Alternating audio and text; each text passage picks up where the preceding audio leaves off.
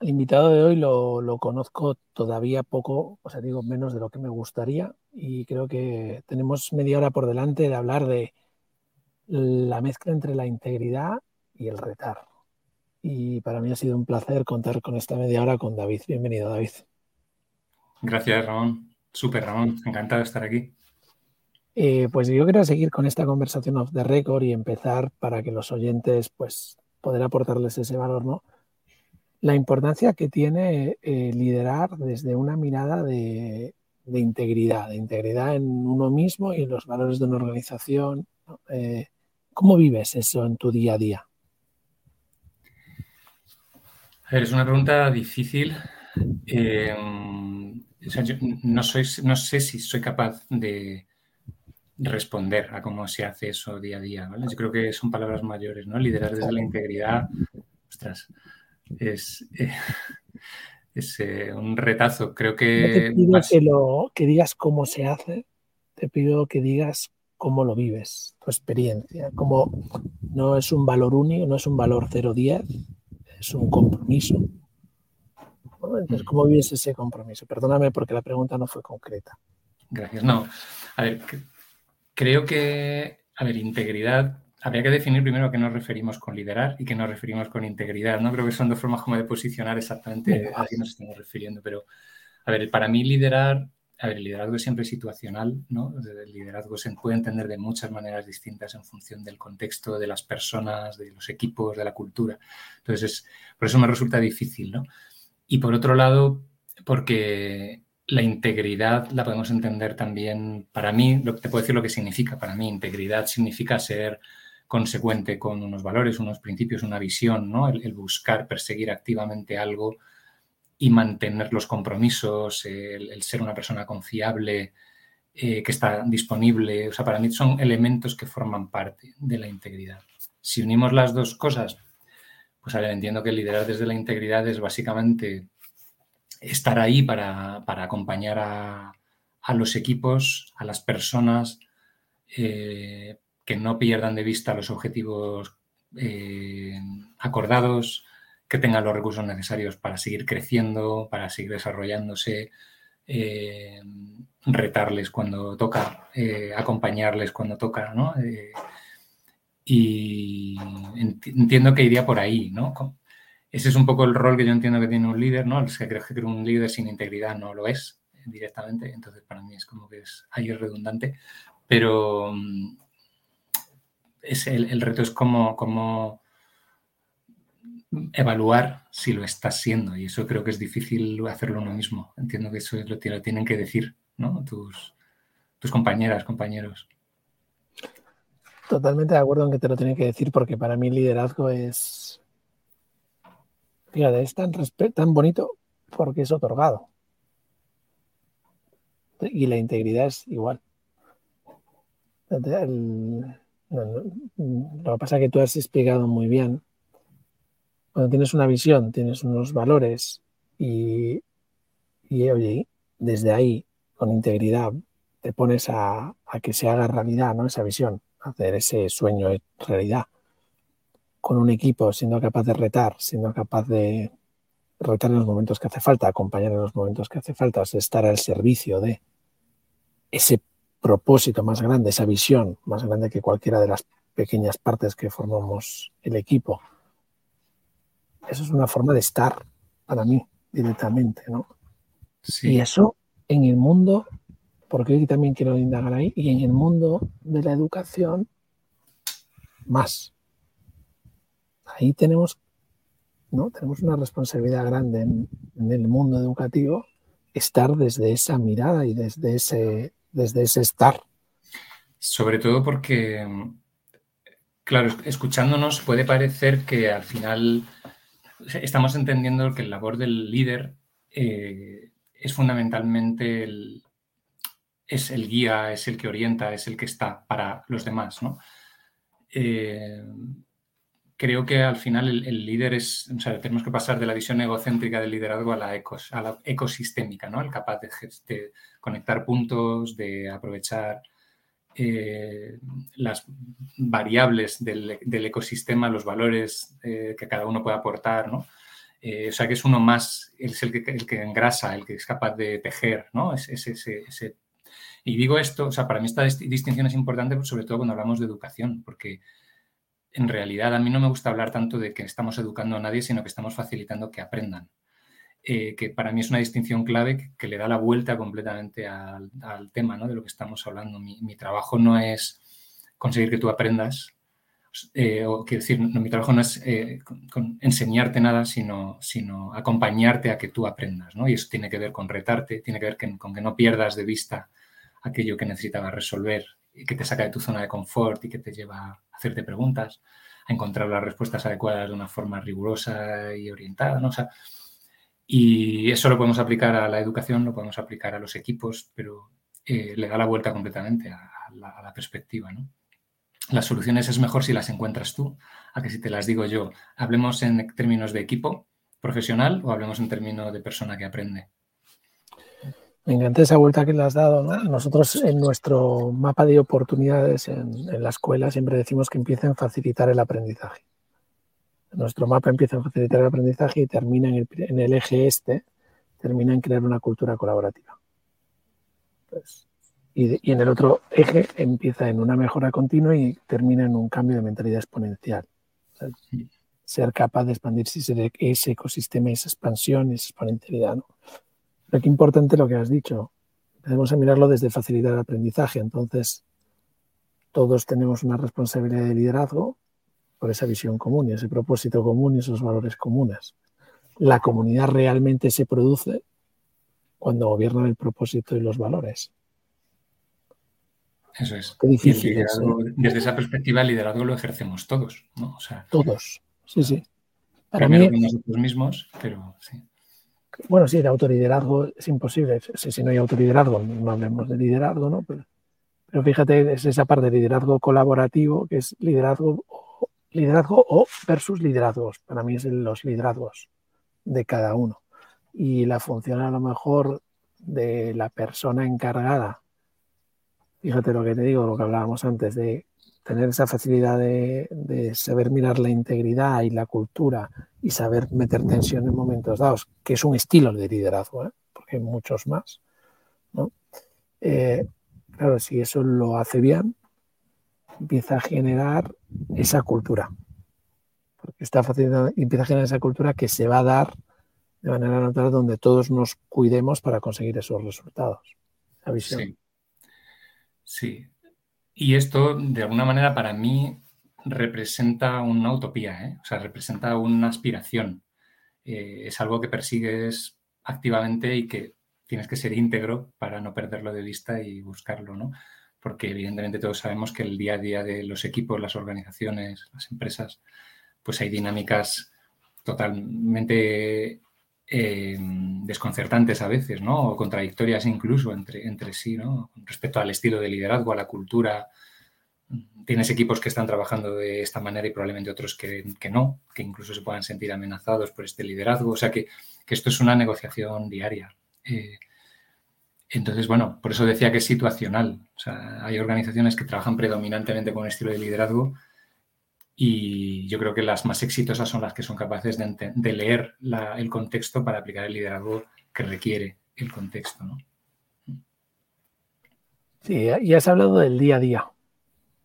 ¿no? yo creo que estoy totalmente de acuerdo. Eh, Saramago, en un congreso que creo que tuvo una intervención buenísima, decía al final la evolución del neoliberalismo, decía, eres la conciencia. Y te decían, ¿pero qué es la conciencia, Saramago? No, no es un sistema, no, es con lo que te levantas cada mañana y te acuestas cada noche.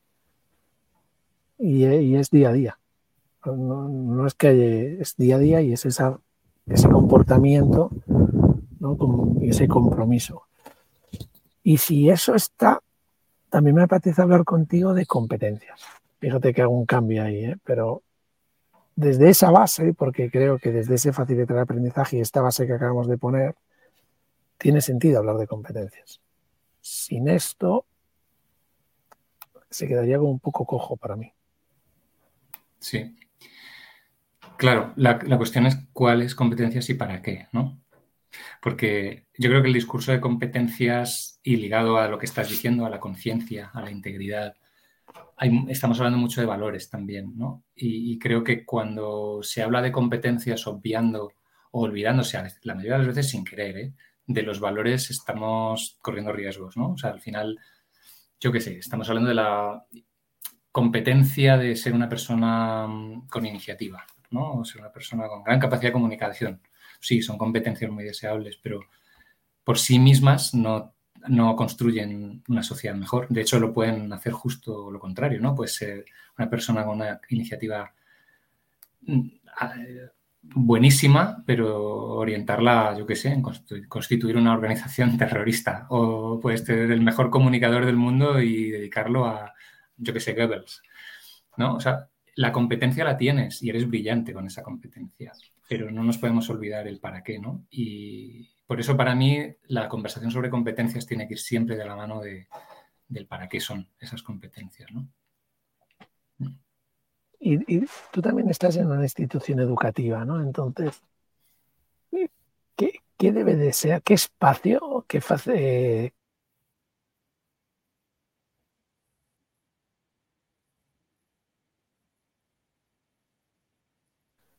desarrolle ese para qué con esas competencias cómo debe de ser esos espacios, cómo los estáis dentro del camino que todos estamos recorriendo, cómo los estáis viviendo vosotros.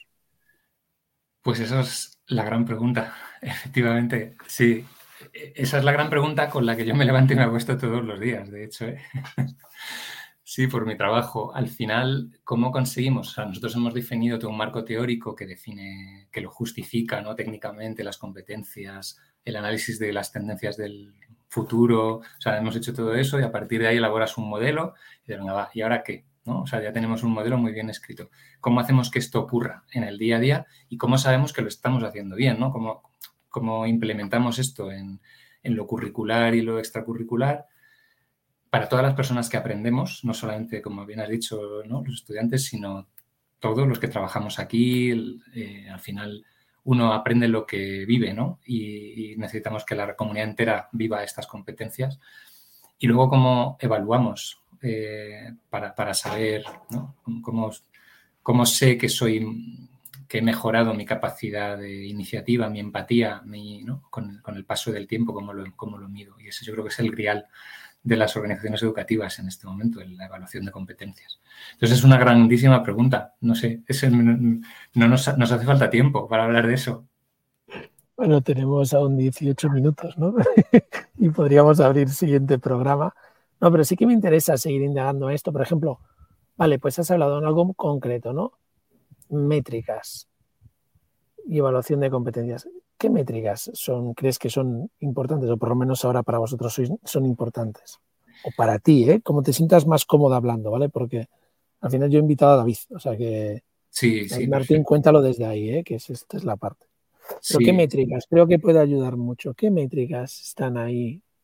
Y dices, bueno, pues estas, sí que hay que medirlas. A ver, nosotros justo ahora estamos en, en ello, estamos investigando cómo evaluar competencias, ¿no? Estamos pilotando soluciones, desde tirando de autoevaluaciones, ¿no? que, que tiene que, también mucho que ver con cómo tú mismo crees que estás desarrollando tus propias competencias, a basarte en la observación de cómo ves si evoluciona, ¿no? si este niño, esta niña, con el paso del tiempo es capaz de colaborar mejor o colaborar de determinada manera diferente a como lo hacía antes, o es capaz de expresarse, de ponerse en el lugar del otro. ¿no?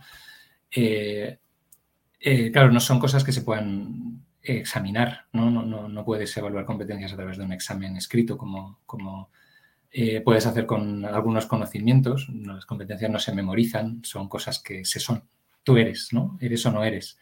Entonces puedes ver cómo evoluciona tu ser en el tiempo a largo plazo y hay técnicas, pues yo qué sé, desde cómo evoluciona tu capacidad para, no, a través del relato, a través del dibujo, con niños más pequeños, ¿no? Si, si yo te doy determinados ingredientes para que los combines que tienen que ver con la interculturalidad, con, con, eh, con la escucha, con yo qué sé, ¿no? Y en función de la historia que tú me cuentas y cómo me la cuentas, voy viendo si estás poniendo en marcha tu capacidad de empatía, tu capacidad de, ¿no? Si la pones en acción o no, o sea, si tú identificas el problema o lo que le está pasando, o lo que necesita resolver la otra persona y ya está, o tomas partido para resolverlo, ¿no? No te quedas solo en lo entiendo, pobrecito, eh, mira lo que le pasa, sino que a ver qué puedo hacer para, ¿no?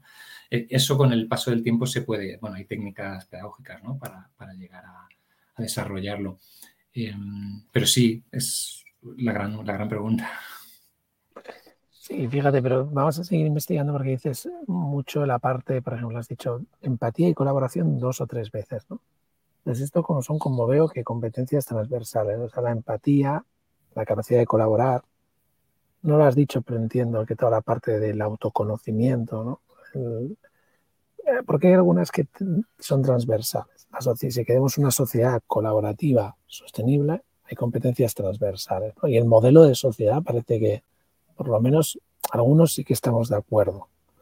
Sí, ahora, ¿cómo dentro de esas transversales somos capaces de atender, y esta es otra pregunta, las competencias más individuales. Porque claro, es que hay gente que tiene unas competencias que podríamos decir innatas, pero podemos tener un temperamento que le ayuda mucho a tener esas competencias y no tanto otras. Y al final si se, ayuda a colaborar, a empatizar y a respetar también los valores o las competencias de los otros, pues oye, esto es más fácil. Pues, ¿cómo hay esas transversales? Somos, sois capaces de facilitar el aprendizaje para observar y potenciar las que ya traes de serie para que ese es otro camino, tus competencias más individuales. ¿Cómo estáis haciendo eso?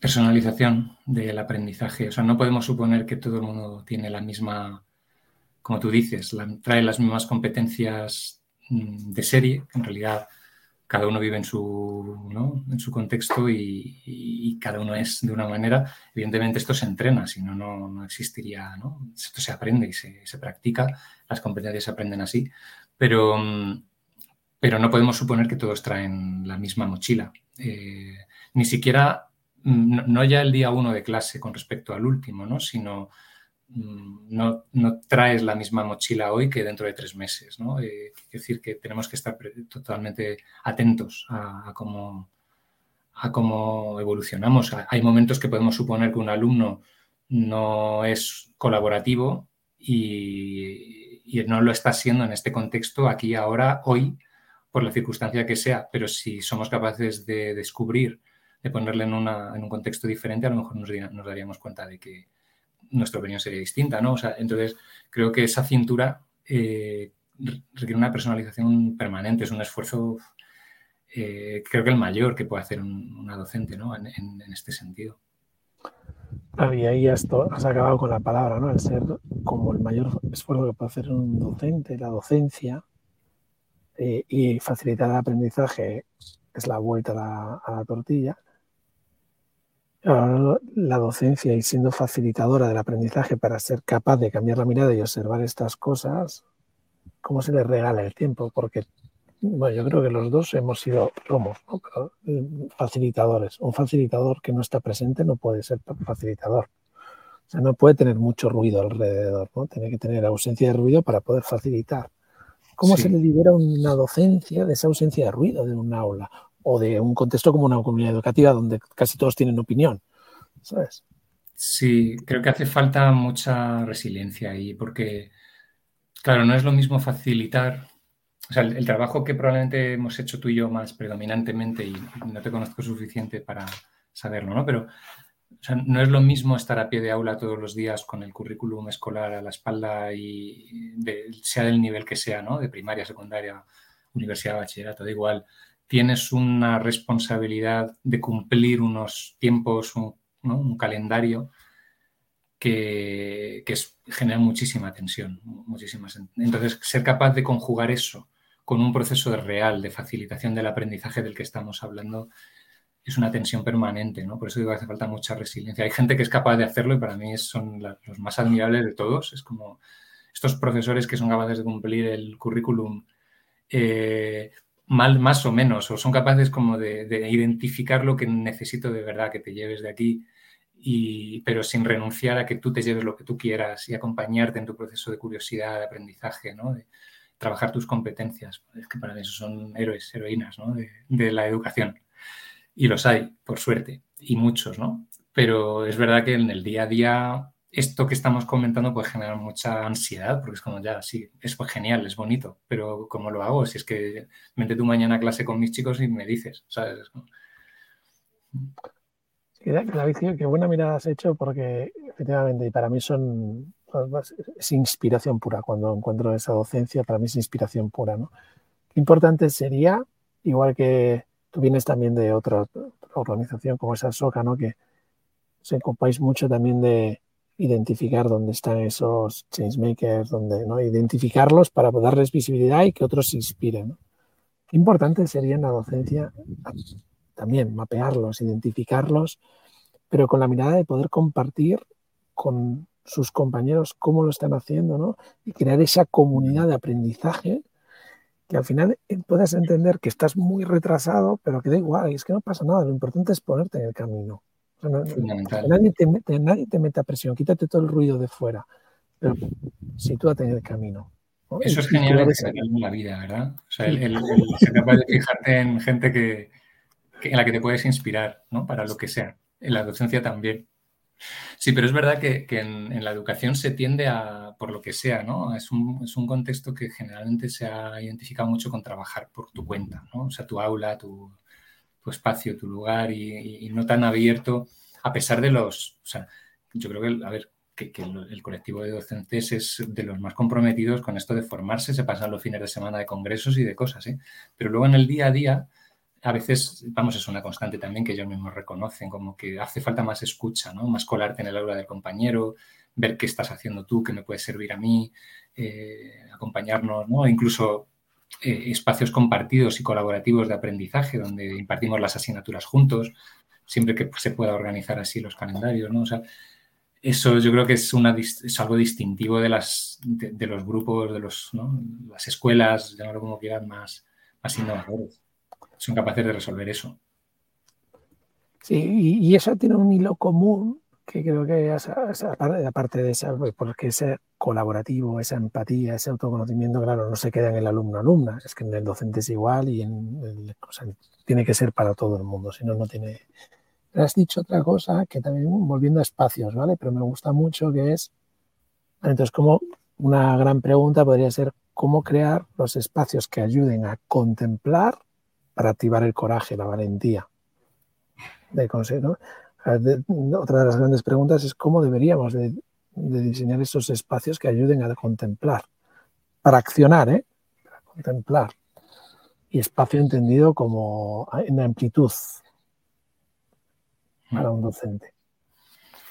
Sí, lo estoy viendo de forma calidoscópica. Por una parte, el, cómo generar ese espacio para que los propios docentes puedan contemplarse a sí mismos, ¿no? O sea, creo que es una perspectiva otra es que, generar espacios de interacción donde diferentes alumnos, alumnas de distintas edades, eh, ¿no? O sea, es que eso es, genial. O sea, si es que si lo piensas, un colegio o cualquier espacio de, ¿no? Un instituto, me da igual, es un laboratorio estupendo, ¿no? Para, para, la innovación, para el descubrimiento. Tienes a chicos, chicas de distintos orígenes, capacidades, inteligencias, intereses, siempre lo digo, ¿no? Pero es que esto es, lo que buscan las empresas más punteras del mundo, es tener equipos así.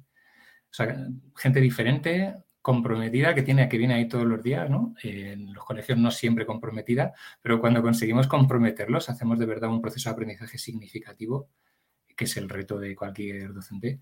Ostras, es que son incondicionales. O sea, trabajo, hay proyectos donde están los chavales tirando de los profesores y, cualquier profesor que nos escuche lo sabe que, que, esto a veces se produce, ¿no? Entonces, sí, generar espacios de interacción, generar espacios donde, donde el aprendizaje parta de ellos, eh, donde sea significativo para ellos y para el mundo, ¿no? O sea, al final, eh, qué mejor que aprender, mm, yo qué sé, química, física, matemáticas o lo que quieras, eh, con algo que me hace conectar con la realidad, ¿no? O sea, ahí tenemos procesos de aprendizaje servicio, por ejemplo, que son mm, maestros en hacer esto, ¿no? Son espacios que facilitan todo lo que estás comentando, ¿no? que, estás poniendo en marcha las competencias, estás aprendiendo los conocimientos necesarios para avanzar, lo estás haciendo en, colaboración con otros, estás viendo cómo conecta con la realidad, estás resolviendo un problema. Eh, sí, yo creo que la escuela necesita cada vez más de eso, pero también tenemos que ser conscientes de que no puede ser solo eso. O sea, que al final hay chicos o chicas que aprenden mucho eh, estando en su pantalla o delante de su libro y interiorizando solos lo que se están leyendo. O, sea, que, lo que tenemos que ser capaces es de que la escuela no sea solo una de las cosas, ¿no? Y a día de hoy predominante es una de ellas. Eso lo sabemos también. Totalmente de acuerdo ¿eh? con este último matiz y creo que lo veníamos hablando previamente con, este repaso que estamos haciendo de, oye, el aprendizaje individualizado, ¿no? O sea, oh, espera, que es que esta persona aprende de, otra manera, ¿no? Porque al final, escuchándote, me sale este concepto de la escuela como el, espacio de seguridad psicológica para descubrir quién eres y tus talentos. Sería, sería algo utópico, como bien has dicho, pero en realidad yo voy a la escuela a descubrir realmente cuáles son mis competencias naturales y mis valores naturales que puedo poner al servicio. Pero digamos que es el descubrir. La universidad ya es pensamiento crítico, bien común, y es otra cosa, ¿no? Pero deberíamos de tener esta mirada también. De, es un espacio de seguridad psicológica donde tú te puedes sentir quién eres. Sí, y es principalmente si hablamos de la escuela, de, ¿no? O sea, estamos hablando principalmente de educación formal, eh, inevitablemente lo es. O sea, es que en esos años las personas que están pasando por allí están en esos momentos de su vida, están definiéndose y, encontrándose, ¿no? O sea, lo estén haciendo, está ocurriendo, le estemos prestando atención o no. Eh, sería mucho mejor estar prestándole atención, claro que sí, orientarlo eh, educativamente, ¿no? Estar ahí para, ellos y para ellas. de forma intencional, de forma sistematizada. Sí, entre otras cosas porque también podemos decir, bueno, pero eso ya que lo aprendan en casa. Bueno, los que puedan, pero no podemos, o sea, la escuela como igualadora de oportunidades tiene esa responsabilidad. Es que estamos asegurando que independientemente de las circunstancias que hay en tu casa o en tu barrio o en tu vida, cuando estás aquí te podemos asegurar que esto ocurre, ¿no? Y eso es, eso es clave. Has dicho algo para mí clave, David, y es ponerle la intención para mí esa, palabra es clave, porque si por lo menos le pongo el cambio de mirada, la intención en lo primero que sea esto, entonces seguro que voy empezando a quitar muchas cosas que me sirven. No, sirve, sí sirve, no sirve, pero sí, pero estoy llegando a la esencia, porque esa es la esencia de la escuela. Sí, no, claro, no vale decir eso en casa, sí, bueno, es un lavado de manos, es una falta de liderazgo integrador, como decíamos al principio, ¿no? Pero esa intención está, ¿eh? O sea, la escuela tiene una intención brutal, tiene una intención clarísima. Eh, y es difícil retarla, ¿eh? O sea, la pregunta es, ¿para qué vamos a la escuela? igual, hablando de la educación formal. Yo conozco mucho el ámbito de lo no formal, a la, que se, a la que se le está suponiendo mucho más el trabajo en competencias, del cuidado. Todas estas cosas que estamos diciendo suele estar más en lo no formal de forma intencional. Se supone que existe para eso. Para mí la pregunta es también eh, si eso debería ser así o igual podemos combinarlas, ¿no? O sea, la escuela, estamos de verdad suponiendo que la escuela es el lugar donde, e, el lugar que existe casi exclusivamente para desarrollar tu conocimiento, ¿no? Y, tus, y las otras cosas las haces fuera. Eso es, un, eso es un paradigma real y que mucha gente probablemente le parece bien. O sea, que eso también tenemos que ser conscientes de que mm, quizá la tendencia es cada vez menos, pero eso predominantemente es una de las grandes resistencias por las que muchas escuelas no pueden cambiar. Y es que a pesar de que ellos ven que deberían hacerlo de forma diferente, las propias familias oponen resistencia, porque piensan que, bueno, que tú enseñale matemáticas a mi chaval y déjame al resto a mí. Y eso también existe. Entonces, ese es un gran, un gran reto ¿eh? para los propios líderes de, educativos que quieren cambiar las cosas. Sí, yo creo que por supuesto que existe, no podemos caer en esa mirada mm, buenista, ¿no? Claro que existe. Creo que tenemos que tener una honestidad radical para ver la comunidad compleja. Y cuando digo una honestidad radical es esa honestidad de ver las raíces de los problemas en la comunidad compleja y en la familia hay una raíz de problema, por supuesto, y, en el, y ver el, el, sistema conectado, esa mirada sistémica que tanto hablas y tanto habláis y tanto hablamos. Y yo creo que haciendo un pequeño síntesis, al final, si somos capaces de crear esos espacios de seguridad donde cada persona sea capaz de ser quien es, en este tramo, integrando lo formal y no formal, dejando un espacio al docente para que sea ese facilitador del aprendizaje con todo lo que eso conlleva, no solo es decirle serlo y ya está. mapeando quién lo hace y quién no, por lo menos estamos poniendo la intención para que ese desarrollo de competencias, desde un autoliderazgo liderazgo, desde una base ¿no? de integridad de cada uno, y podamos en 20 años, en 30 años, y se está haciendo, ¿eh? creo que se ha quedado claro, ¿no? Y se está haciendo y mucho, o sea, no llegamos con una mirada que no, porque se hace mucho, pero que, no, que al revés, es una mirada optimista lo que queremos lanzar, sigamos en este camino y sigamos haciendo esto, porque el cambio llega y, la evolución se da.